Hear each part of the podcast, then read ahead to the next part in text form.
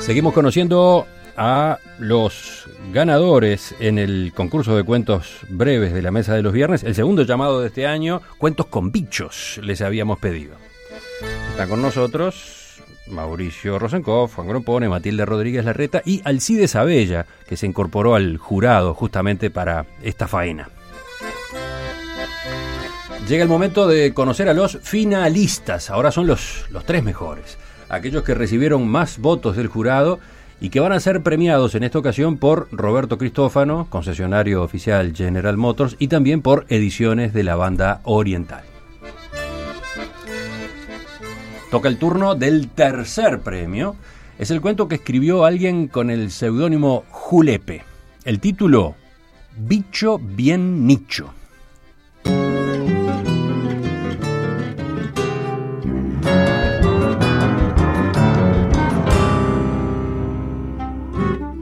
Era ese bicho de una clase tal que aún su sombra ahuyentaba, porque puesto a contraluz en sus corridas por los bordes de la mesa, iba mostrando antenas como cuernos y por lo menos seis patas.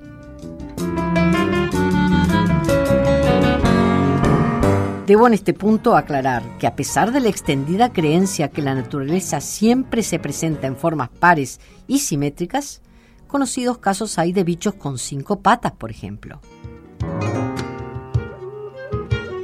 Llevaba ojos por detrás de la nuca, medio camino de cabeza y anca. Iba marcando por detrás el rastro con hilos de asquerosa baba. Y qué decir del hedor que despedía ante la menor amenaza. Pestilencia de acidez pútrida. Iba chillando también, como orgulloso de ir anunciándose. Una lengua verde asomaba a veces por entre sus fauces, buscando y oliendo siempre a la presa. Era, por tanto, un bicho esencialmente de predador, me atrevo a decir de una especie insaciable. Hace días que he dejado de verle y me temo algo terrible le haya ocurrido, o lo que es peor, me está esperando en algún rincón para atacarme.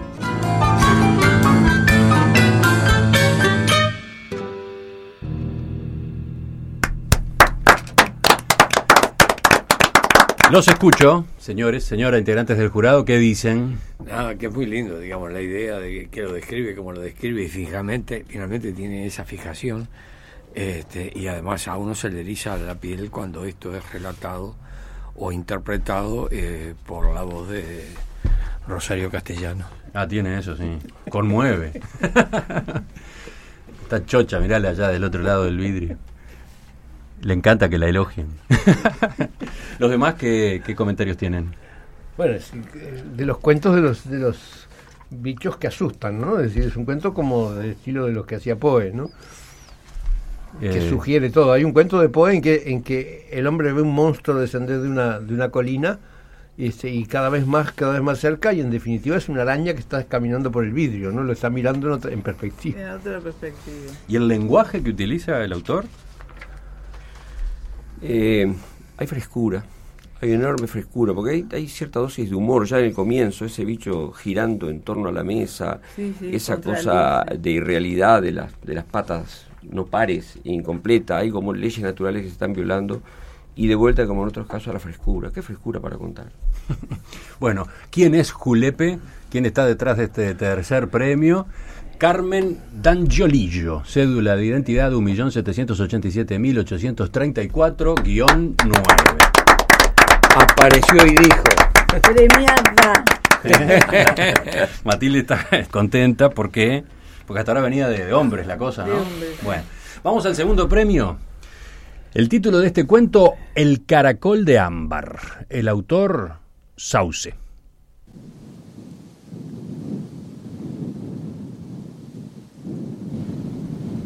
Los edificios de la rambla sur de la ciudad vieja son base de un fenómeno biológico particular. En días cálidos de otoño pueden encontrarse unos diminutos caracolitos que se deslizan por las paredes y vidrios exteriores. Un muestreo realizado por el Instituto Clemente Estable reveló que son de color marrón muy tenue, de unos 5 milímetros de tamaño y que su filogenia es de un molusco. taxonómicamente aún no se pudo identificar, ya que posee características peculiares. Además, está documentado que las actividades de los mismos son casi exclusivamente el movimiento ascendente, llegando así hasta las azoteas, 80-95 metros sobre el nivel del mar. Rastreando antecedentes, recuperé dos noticias aparecidas en la prensa capitalina en febrero y abril de 1954. Una registra la precipitación de un aerolito en aguas del río frente a la ciudad, y la otra, una sorprendente invasión de dichos caracolitos. Yo hoy he llegado a una conjetura audaz y fuera de protocolo. De allá arribaron y de esa manera, desesperada, intentan su retorno.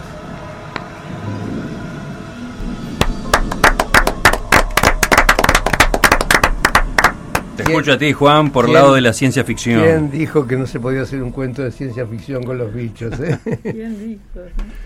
Bien, eh, bien sorprendente esto, ¿no? Porque estaba Yo- esa posibilidad de que todos tuvieran que ver con el campo, etcétera, como mencionaba acá eh, Matilde. Sí, yo no sé si es de ciencia ficción realmente, porque corroboré algunos datos, hablé con Ehrlich, que estaba en el Clemente Stable en aquella época, y realmente tuvieron la presencia investigándolos, se les fueron los caracolitos esos que menciona, y además en el diario... se les fueron, o sea que pueden estar en otros lugares de la ciudad. no, no, se los dejaron en una pecera, ahí cuenta, y que eh, ¿Se lo vieron escaparon? por las paredes y se escaparon. Ah, qué genial. Este, digamos, está muy bien contado este, sobre un hecho real y este y en el año 52 el título de acción que estaba precisamente en esa zona contra la costa en las viejas edificaciones hace referencia a los aerolitos y menciona cómo luego se produce una eclosión de eh, caracolitos zambarinos este que no sé si todavía subsisten y no sé si tendrá que, que ver con algunas eh, carcomas que se producen a nivel de la costa. Excelente cuento. Pero es muy lindo el Muy lenguaje, lindo. el lenguaje ese científico, pseudocientífico, porque está hecho con mucha ironía, las referencias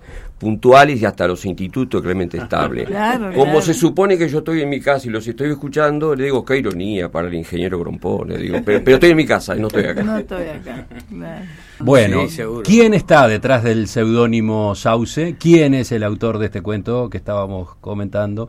Se llama Fernando Castro. Cédula de identidad 1.313.422-4. Y se fue la segunda, porque ya tiene otra Ya está. mención. Eh, está bien, muy bien de la memoria hoy, Mauricio, está rapidísimo. Efectivamente, Fernando Castro es el autor también del cuento que Matilde había elegido como su Ahí preferido, está. el cuento de- del zorro y las, de las pulgas, ¿no? El Y demuestra Igor. que se mueve en distintos, en distintos territorios de la Ahí narrativa está. con soltura. Un hombre muy versátil. Muy sí. versátil. Bueno, y llegamos al momento de conocer al ganador, al ganador de esta segunda edición del concurso de cuentos de En Perspectiva 2015. ¿Quién lo escribió? El seudónimo Negrucho. ¿Cuál es el título? Bicho más que humano. El cacique apareció en las casas embarrado, nervioso y hambriento, justo a la hora de comer.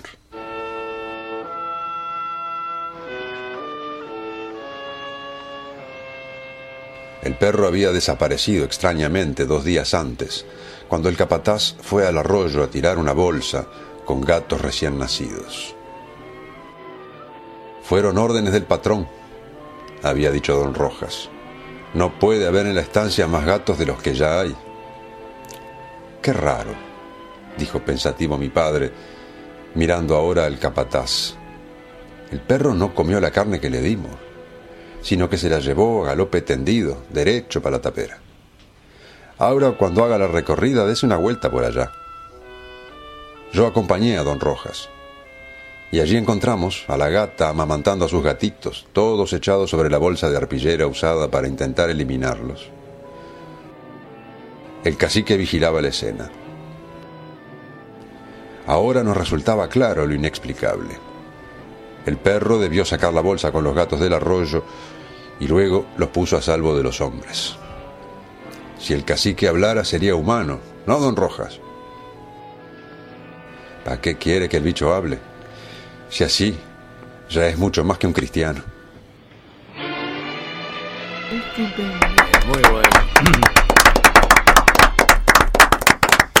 Matilde, empezamos contigo porque hoy tú señalabas que esta vez estabas completamente de acuerdo con el ganador. Sí, completamente de acuerdo, me, me, me sedujo enseguida. Este, voté, los tres ganadores los voté, no sé si en distinto orden, pero los em, coincidía con todos. Creo que es muy linda esa faceta que se resalta de, de los animales y que el hombre se enamora de esa faceta de los animales, se emociona. Creo que es muy lindo. Otra vez acá se da la mezcla entre el, el bicho y el hombre, o el animal y el hombre, al revés que en el cuento que eligió Alcides hace un rato. Claro, en este caso además respeta un poco la regla de la fábula, a veces casi, digo, con lo que tiene que ver de, de moraleja.